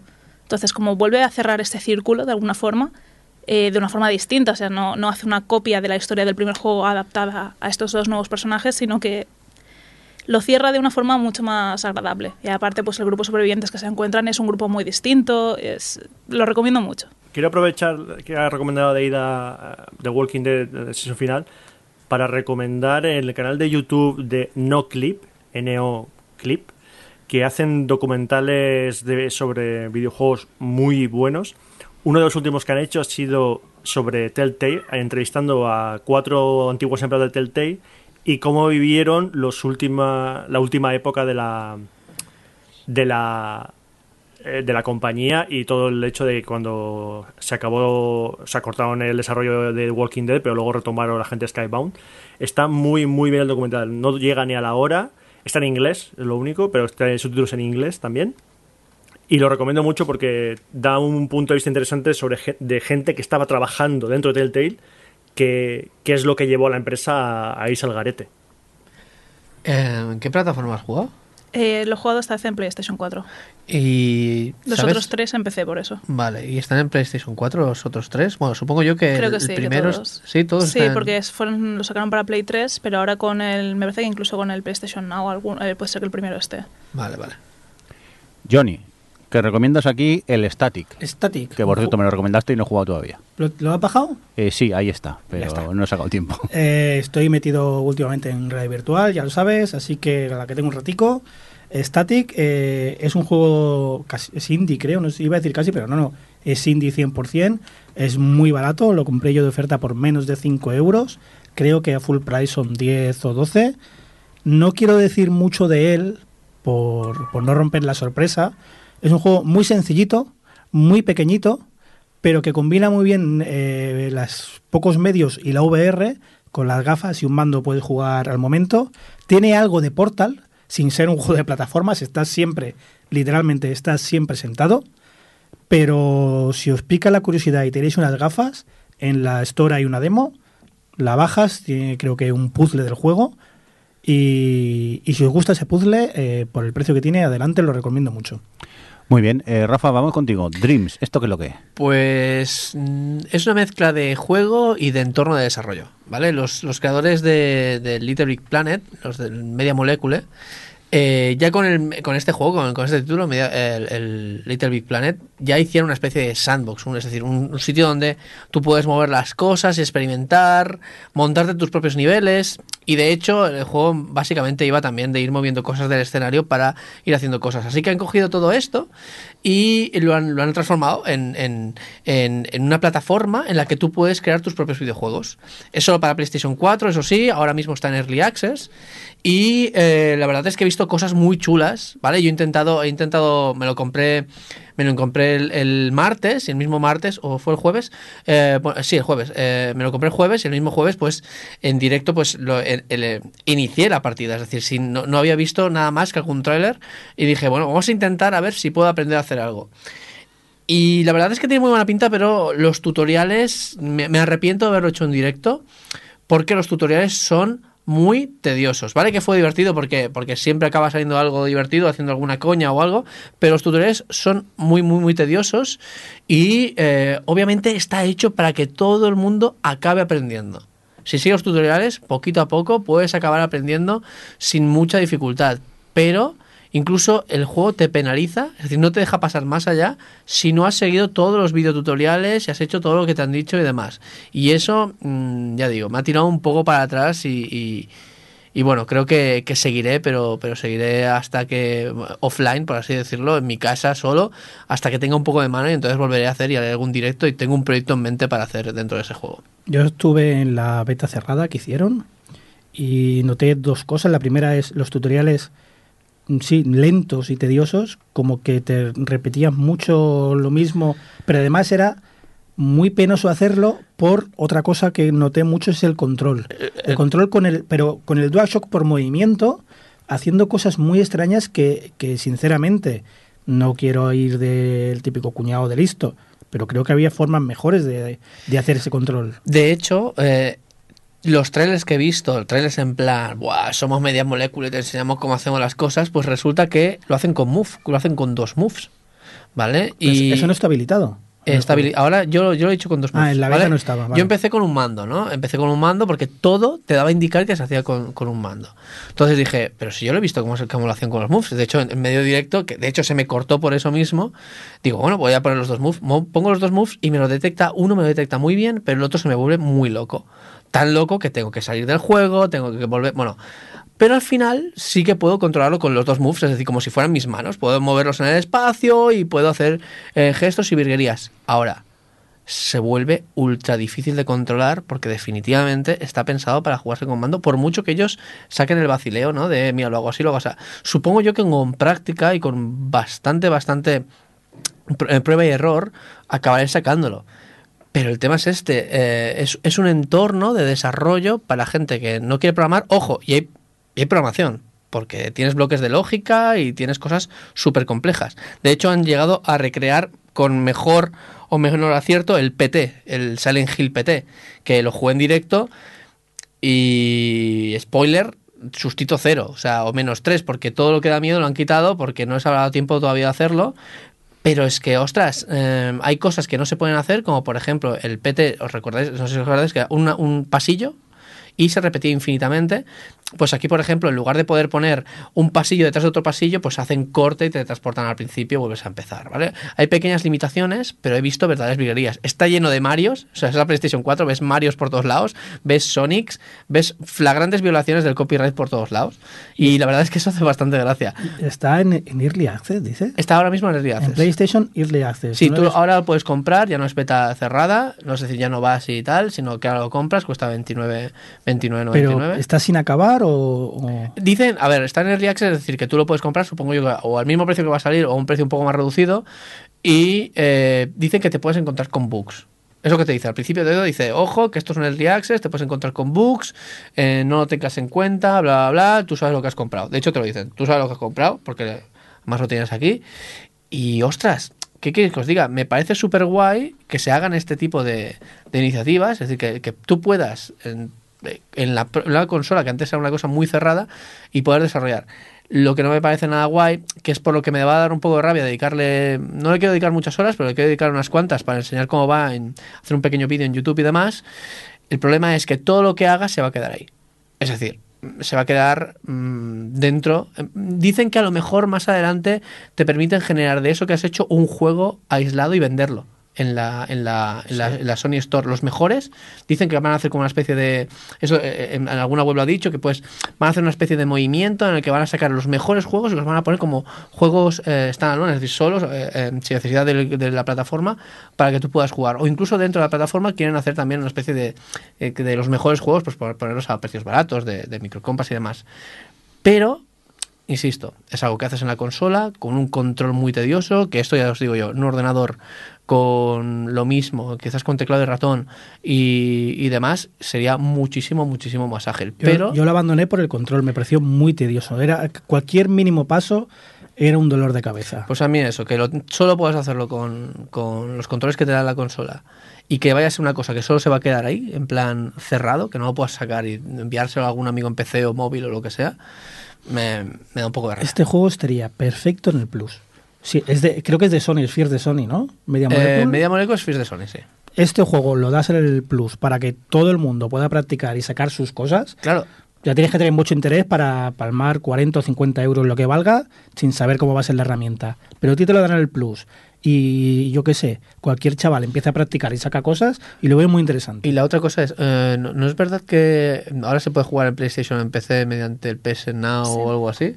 Sí. Pues ostras, claro, que haga un apartado especial en PS Now de juegos hechos con esto y ya que puedas jugar en PC ya te los saca un poco de esa, de esa, de esa máquina, ¿no? esa consola, ¿no? Pero bueno, no sé cómo acabará esto, me parece muy interesante si queréis probarlo. Ahora mismo, eh, insisto, es un poco tedioso, pero he visto verdaderas virguerías que supongo que es gente que le va a dedicar todo el tiempo. Yo no tengo todo el tiempo del mundo para dedicárselo a eso, prefiero dedicárselo a herramientas más interesantes. Así que bueno, seguramente me quedaré en un experimento y ya está. Bueno, pues oye, que nos vamos a ir, que hay que ir a votar y esas cositas. Eh, hay que ir a comer, eh, luego ya votaremos. Hombre, sí, claro, comer, votar, siempre. Se votar con la cepa llena, que luego votas sí. cosas raras. Eh, vamos a despedir a nuestro invitado, Alfons. Muchas gracias por acompañarnos en esta edición hoy del Gamers Ocupados. Muchísimas gracias a vosotros, gracias por la acogida, lo- me, habéis estado muy amables conmigo. Me hubiera gustado que hubiera estado también Funs y Saeva para darles un poco de caña, en plan buen rollo. Pero bueno, muchísimas gracias, sigo vuestro programa y muy interesante. Pues nada, cuando tengamos a y Saeva, lo traemos otra vez, Alfons. ¿Qué os parece? paga, Gracias. paga otra vez la cuota y adelante. Me parece maravilloso. Claro, sí, sí. Ah, pero es público que les cobramos a los invitados. Pensaba que era algo secreto, tío. Ah, perdón, corta. Venga, el que acaba de chafar el invento. Johnny, adiós. Ya te pago yo la cuota. Muy bien, venga, Aida, muchas gracias por estar ahí. Hasta la próxima. Rafa, nos vemos y nos oímos próximamente. Me voy a la casa de Silent- digo de Resident Evil. Muy bien, eh, un cordial saludo pues también de, de David Eva, del Funs, que no han podido venir, tampoco de Adri, que la tenemos de, de viaje, que nos está dando mucha rabia, que lo sepas por Instagram, y un cordial saludo de quien nos acompañó con vosotros, el señor Mirindo. Y por cierto, que está aquí Roberto haciendo señas, es verdad, hostia, estoy fatal hoy de lo mío. Me sentí un poco como, como Sí, sí. Rush en Big Bang. Y me quedo solo en la oscuridad ahí. Cerráis todo y me quedo. Perdona, Roberto, es que no te he visto en el vídeo, que tengo la pantalla minimiza. Eh, Estoy tam- camuflado con mi camisa roja y el fondo blanco. Entiendo que estoy camuflado. Roberto, muchas gracias por estar por ahí. A vosotros siempre. Venga, y adiós, vámonos ya a comer. va.